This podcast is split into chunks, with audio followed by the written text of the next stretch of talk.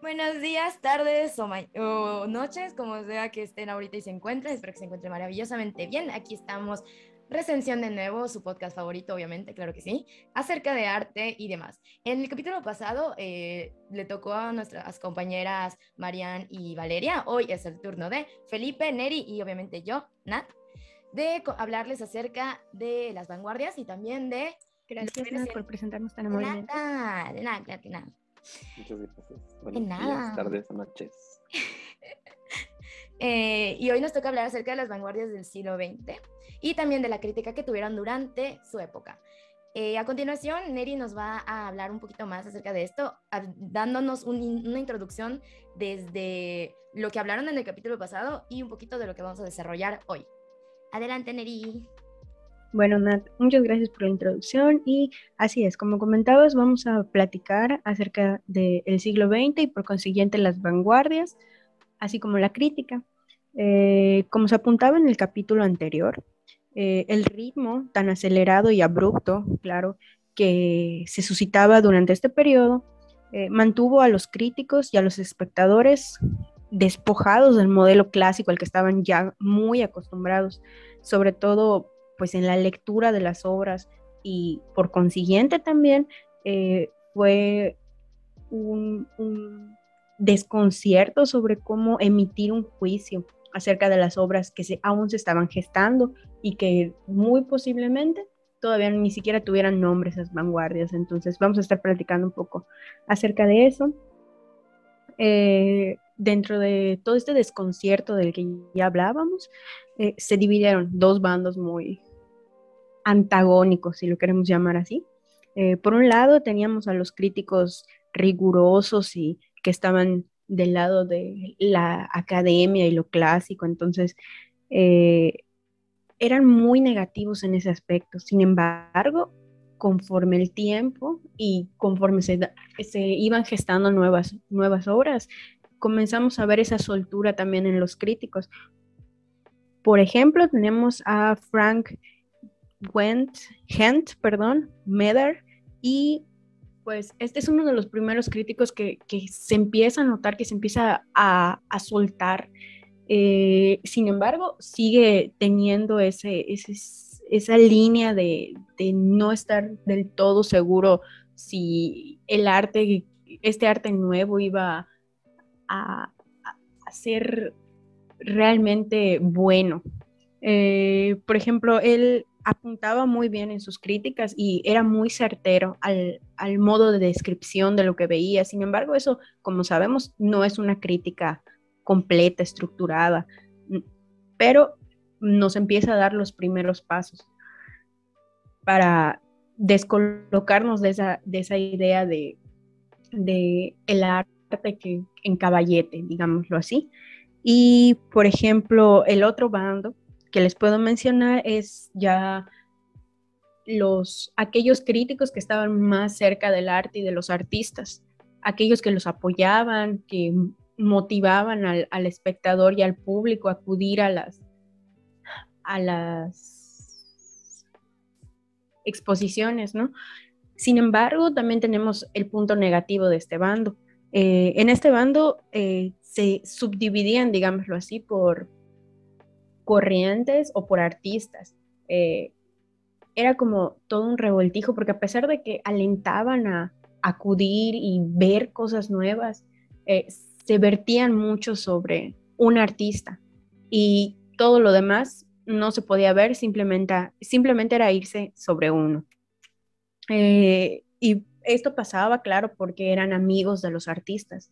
Entonces, pues sí, ahí tenemos un, una rivalidad un poco confusa porque pues a pesar de que todos motivaban a lo mismo, no, no era general ese sentimiento de búsqueda hacia lo nuevo. ¿Ustedes qué piensan sobre esto? No sé, cuéntenme. ¿Ya sabían? Pues realmente siento que sí, como mencionaste al principio, durante esta época, al inicio del siglo XX, pues ya habían muchos cambios y transformaciones muy abruptos, pues estaba muy reciente la revolución industrial, se venían próximas las guerras mundiales Entonces, los cambios pues eran inminentes en todos los ámbitos en los que vivimos, en los políticos, social. Era obvio que iba a evolucionar igual pues el arte, como sabemos, a partir del surgimiento de las cámaras fue que empezaron a surgir las vanguardias como pues el impresionismo que buscaban como que buscaron un nuevo efecto que no sea tan realista como los cánones clásicos. Entonces, pues yo creo que los críticos de la época no estaban listos para, para tal cambio tan repentino, entonces no sabían muy bien cómo reaccionar. Tal vez sus primeras impresiones fueron de negación o simplemente rechazo sin fundamentos, porque pues no había una forma de criticar. Pues eso causaba un problema porque las personas de ese entonces que estaban tan acostumbradas a recibir como que esa guía sobre cómo consumir el arte y confiaban en ciertos críticos y que de la nada vean cómo estas cosas cambian y no están tan de acuerdo y hay mucha discordia y mucho, mucho revoltijo por, estos, por estas nuevas tendencias, pues como que sí alborota mucho las cosas y pues eh, es muy interesante ver cómo evoluciona más bien, cómo van a abordar las nuevas formas de crear arte y cómo las van a pues a criticar utilizando juicios objetivos. Sí, y más creo que es muy interesante. Sí, Nat. Igualmente iba a comentar que es como dicen, o sea, no nos podemos quedar fijos en una época. Por ejemplo, lo que es tan interesante y enriquecedor del arte es precisamente lo que comentaba Felipe, que dependiendo del tiempo y con las nuevas tecnologías es que se modifica el arte. Porque antiguamente, pues, ajá, la, antes se buscaba más que si la belleza, que si lo ilustrativo, que si lo más fiel a la realidad, porque no había la cámara, pero ahorita era como que los artistas se quedan como, bueno, ¿y ahora qué? Si ya alguien, si algo más lo hace por nosotros. Y es como, es que el arte siempre fue solo ser bonito, no, claro que no, nunca fue solo eso, simplemente se modifica y la forma en la que se modifica también fue bastante abrupta e interesante, es lo que enriquece más que nada a todas estas vanguardias que a pesar de que ocurrieron todas en el mismo tiempo, ninguna es como que digamos una imitación de la otra, no, todas buscaron desde cómo hacer que fueran completamente distintos a lo que ya estaba antes, como por ejemplo algo que es súper interesante ahorita que también mencionas de los críticos, es de que incluso los críticos tienen su propio partido, incluso los críticos tienen su propio partido de que qué, le qué les pareció mejor y como que apadrinaban a los artistas, así como que, ok, me gustó su obra, me parece interesante la forma en la que la ha desarrollado, o sea, todo el concepto y no solo eso, sino también la manera en la que llegan a ello y es como que ahora, ahora es mi hijo, ahora lo protegeré de todos los demás artistas, para mí es el artista sublime, ninguno puede ser mejor que él, casi, casi. Sí, claro.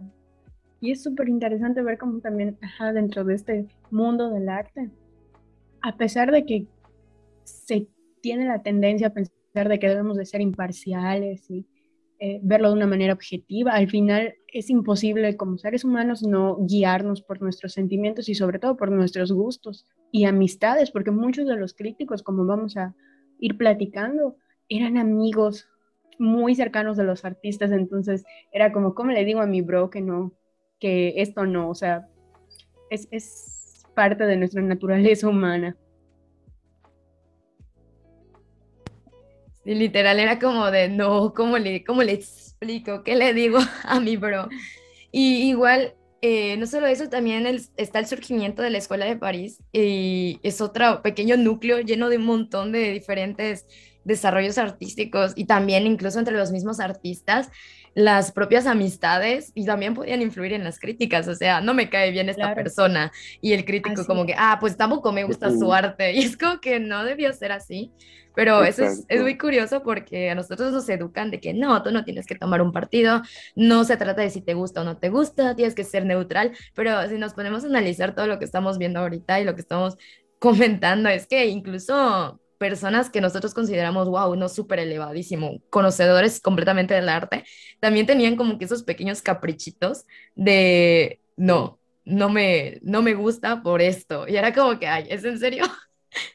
Pero bueno, lo bueno es que la crítica así como que empieza a darse y, y ahora ya está como que más centrada, siento que ahorita está un poquito más neutral entre comillas, aunque nunca falta quienes van a decir, no, es que no está bien esto o esto es mejor que esto, pero bueno, así siempre va a ser el arte.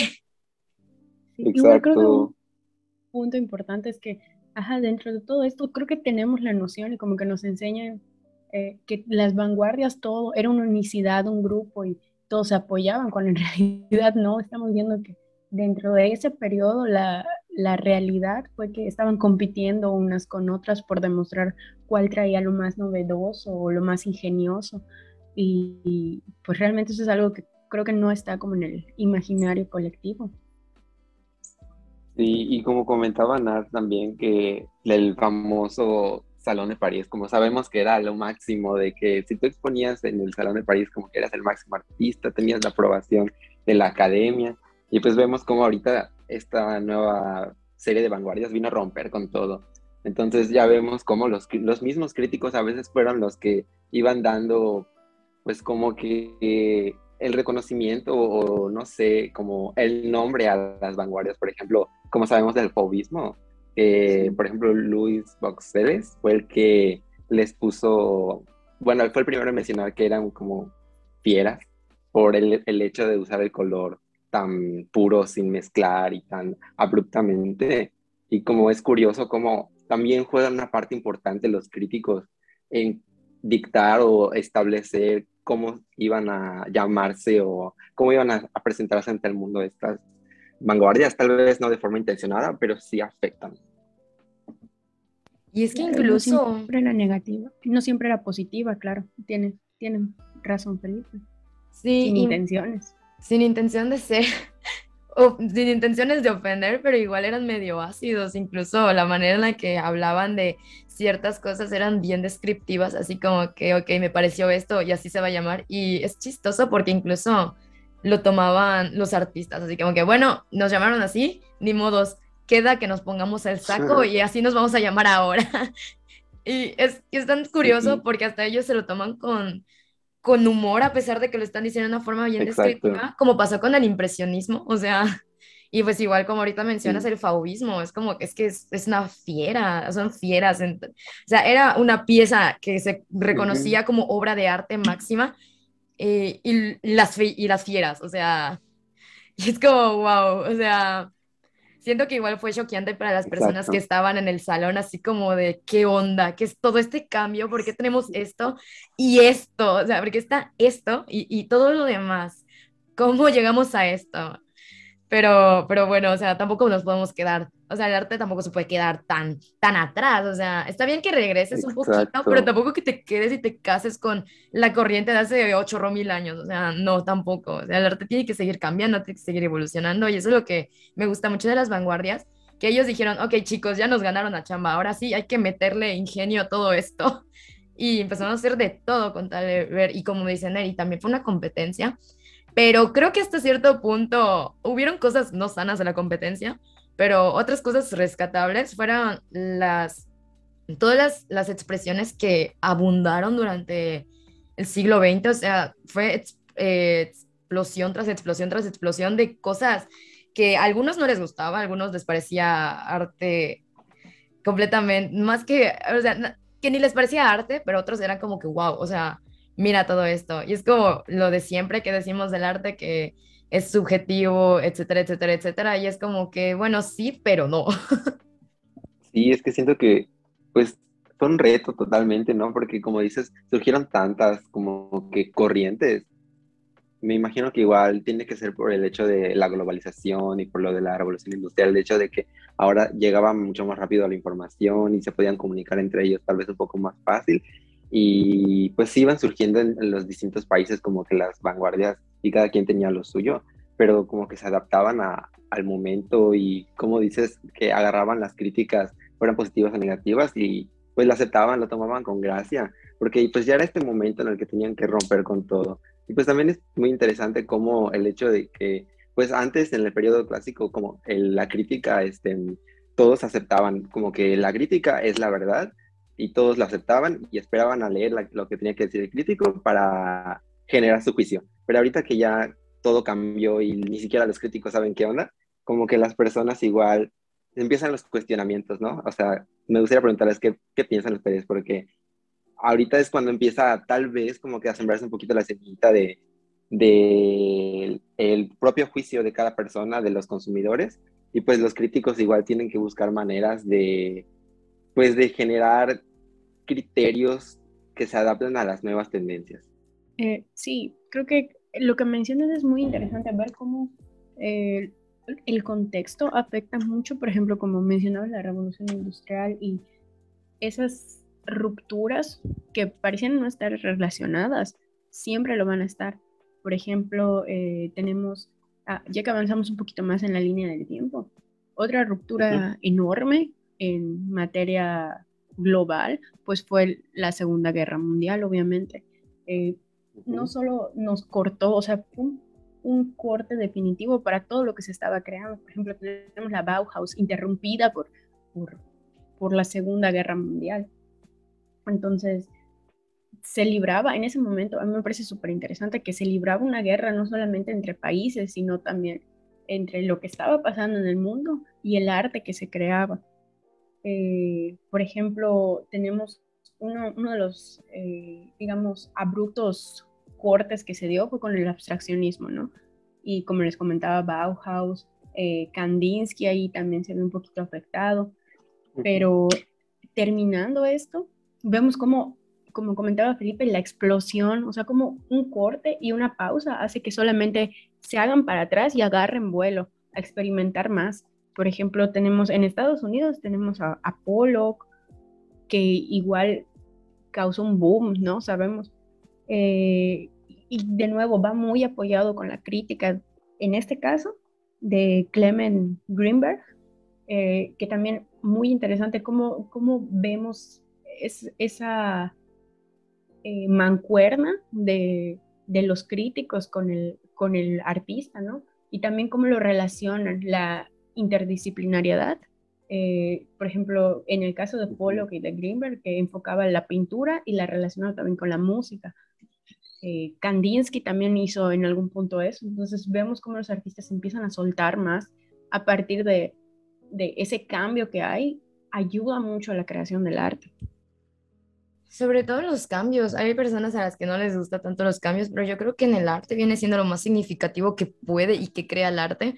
O sea, si el, o sea, a mí me encanta mucho la idea de que el arte es como una espiral y que todo el tiempo puede agarrar cosas de atrás, implementarlas con cosas del futuro o simplemente agarrar más cosas del futuro y hacerlo a su manera. O sea, el que pueda moverse y ser tan versátil es lo que hace y enriquece todo el arte. Sin embargo, también me preocupa mucho el, el tema de que mientras más modificaciones hay más críticas. Por ejemplo, ya tomando un tema contemporáneo como estaban diciendo, las críticas de ahora vienen siendo bastante rudas y bastante fuertes, no solo de críticos, expertos y conocedores, sino también de las personas. O sea, antes era como que casi casi dejaban a los artistas por su lado. casi casi los artistas pueden hacer y el arte era más consumido también, o sea, el arte era muchísimo más consumido que de lo que es ahora pero ahora viene siendo un poquito más fuerte, es un poquito más complicado, podría decir. Y también no solo eso, también es muy poco conocido entre las masas. No sé qué opinan ustedes.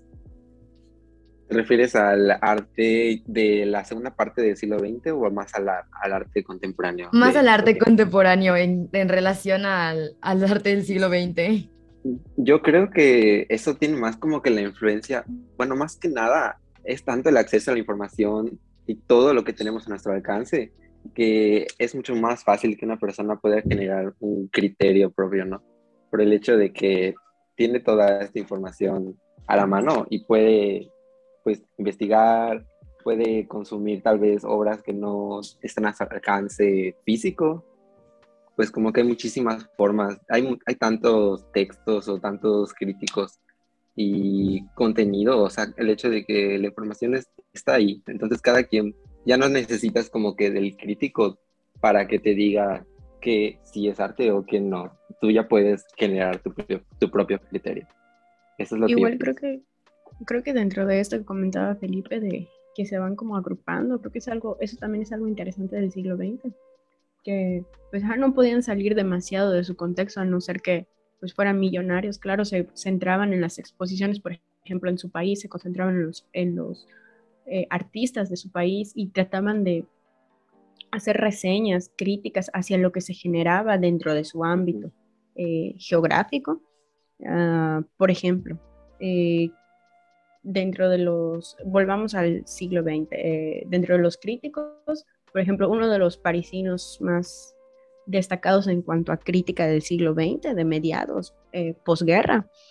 Eh, tenemos a Michel Tapier, eh, que él, digamos que se expandió un poquito más y vemos como reseñas no solo de su, de su país, sino un poquito moviéndose más, pero también tenemos este background de que era una persona con dinero, que podía moverse, era un coleccionista, no, no era un, un una, tenía los medios para generar más crítica alrededor, claro, dentro de su propio enfoque, que era Europa.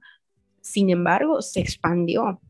Eh, también tenemos otros que se van a, los extremos, ¿no? De, pues si no lo voy a ver, encuentro las formas de interactuar con ese arte, aunque no sea presencial.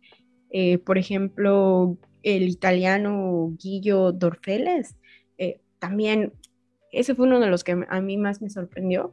¿Por qué? Porque siempre está buscando lo nuevo. Se fue hasta el otro lado del, del charco, un italiano viendo arte y reseñando, criticando arte eh, de Estados Unidos, que también quedó fascinado. Entonces, es, no, esto, este tipo de, de, críticos nos empiezan a dar la, la, pauta, la noción de no quedarse nada más con lo que vemos, comparar lo que tenemos al lado, lo que tenemos más lejos. Entonces, pues sí, también es, eso es parte de lo que creo que ayudó a mover a la crítica, de no quedarse encerrados. Y a los artistas también, de, de, decir, no, mi trabajo no solo lo ven los que están aquí, no, no, no, sino que también puede llegar a, a, a ojos que tal vez le den una mirada completamente diferente y eso me puede nutrir en, en futuros trabajos, claro. Sí, y eso también es de tomar en cuenta que muchos artistas no eran precisamente de solo lo que viene siendo la parte de Europa, sino también venía gente de, de fuera y, se quedaban ahí para aprender, para, para también ellos estén de, no diría combinar, pero sí como que presentar lo que hay dentro de sus naciones o estados.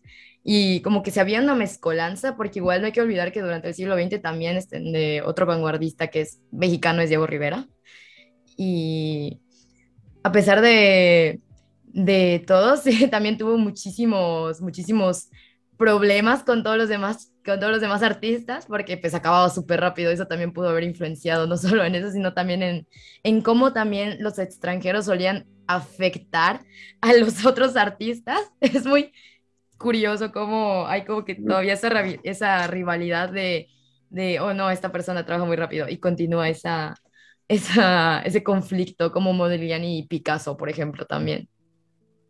Sí, es que yo siento que como que sí afectan, ¿no? O sea, por lo mismo que creo que sobre todo en París fue que los artistas entre ellos se iban como que influyendo, tal vez no, bueno, puede ser de una forma positiva, como de compañerismo, pero también habían pues las discusiones, pero entre ellos yo siento que todo el contexto de lo que estaba pasando en el momento los influía y hacía que cambie la obra de tanto sus compañeros como los mismos críticos. También como mencionabas hace rato, Nat, que es curioso cómo tenían como que sus favoritos, porque siento que antes de las vanguardias como que todo estaba tan establecido y tan, no sé, eran como que casi casi reglas que no podías romper en cuanto a los cánones. Como que yo siento que ya estaba tan desgastado ese sistema que ya cuando ocurrieron las vanguardias por eso los críticos igual, como que, como tal vez a lo mejor como ya se liberaron de esa gran carga y fue como que adoptaron, así como dijiste, a cada artista que más, con el que más se sintieron identificados. Pero sí está muy padre como entre ellos y entre todos se iban influyendo, porque de, realmente si ves las vanguardias, pues muchas se ven influidas las unas con las otras, como se ve esa evolución esas conexiones, como los colores, como el expresionismo se parece a, el fobismo, como todo se ve incluido en cada cosa, el futurismo con el cubismo, no sé, me encanta todo eso y se ve muy reflejado en, en pues prácticamente en, la, en lo pictórico.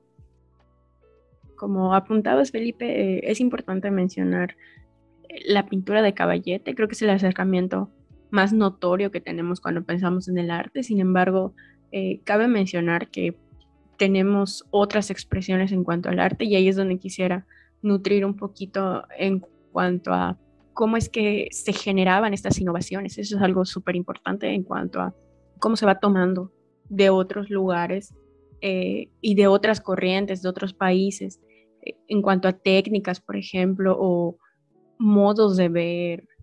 Eh, un ejemplo que les puedo mencionar súper rápido es la nueva ola del cine francés. estaba muy influenciada por el expresionismo alemán que se había dado igual en cuanto a cinematografía. tomaron esa parte de, de escenas sin, sin, cortes, sino seguir, eh, seguir eh, a, un, a un personaje sin hacer cortes durante periodos muy largos y es una de las razones así súper icónicas por las que se les reconoce el cine francés y por la cual dicen que es aburrido, pero pues eh, también ahí tiene un, una antesala, ¿no? De dónde es que sacaron eso y nos demuestra claramente cómo ir recopilando de, lugares hace generar esa innovación. Y pues hasta ahí mi comentario, señores. No sé si Nat quiera generar algo más a partir de, de todo lo que hemos hablado en el podcast. Bueno, Neri, por mi parte, no sé si quieran agregar otro comentario acerca de lo que viene siendo la segunda parte. En cuanto a la segunda parte del siglo XX, pues yo creo que sí, como que mencionar nada más como la evolución de la primera parte del, del siglo, yo siento que fue bastante lineal en cuanto a lo pictórico que se iban, las influencias eran bastante notorias entre los artistas y las, las corrientes, pero en la segunda parte del siglo yo siento que ya como que da un paso más allá, se empieza a internacionalizar más, ya no se queda tan enfrascado en Europa y las tendencias se van inclinando igual hacia lo comercial o, por ejemplo, el ready-made, como que el, dadaísmo, ya se va diluyendo tanto lo que viene siendo la evolución del arte que ya, pues como que igual para los críticos cada vez es mucho más difícil establecer cosas más objetivas eh, o criterios tan cerrados. Pero siento que igual es muy importante como que tomar en cuenta cómo todo esto que ocurrió en un siglo influyó y nos lleva a donde estamos hoy en día, que igual tal vez todavía estamos lejos de que lleguemos a, a generar como que una época en la que estamos, como que ahorita la llamamos arte contemporáneo, pero bueno, eh, yo creo que ya me estoy explayando un poco y ese sería como que tema del siguiente capítulo. Nada más quería decir que es muy importante como que tomar en cuenta todo lo, que influyó al arte que para que evolucione tanto en el siglo XX, incluyendo la crítica. Y es exactamente como dices, Felipe, ya estamos como que abordando y adelantando y spoileando todo lo que viene en el siguiente capítulo. Creo que esto ya, ya abordamos todo lo suficiente de lo que debería ser lo de las vanguardias y sus críticas. No sé cómo se sienten chicos, yo me siento bastante relajada luego de haber comentado todo esto y como siempre todo, todo inicio tiene un final y tristemente ya llegamos a ese final de este capítulo, pero obviamente no es el último, todavía nos queda un capítulo en el que vamos a hablar de cosas más contemporáneas, cosas más interesantes también. Van a, va a haber muchísimo, ¿cómo decirlo? mucho de qué hablar al respecto, ya que vamos a empezar a hablar más que nada de nuestra contemporaneidad, más de lo que nos acontece, más de lo que puede a algunos molestarle, más de lo que algunos se preocupan, y es respecto a la crítica actual, pero ya no de aquellos que hacen crítica porque ese es su trabajo, sino de aquellos que tienen el sentimiento de que pueden ser críticos sin saber qué es el arte. Así que chicos, eh, con esto nos despedimos. Eh, me alegró mucho haber estado contigo, Felipe, contigo, Neri. Espero que estés igual. Y... Claro que sí, fue un gusto. Así es, entonces, ya con esto nos despedimos. Así que muchísimas gracias por estar con nosotros. Muchísimas gracias por escucharnos. No olviden que vamos a estar aquí a la misma hora, en el mismo lugar, la próxima semana. Así que muchas gracias y adiós. Se cuidan, por favor. Gracias por escuchar. Escuchen el siguiente capítulo.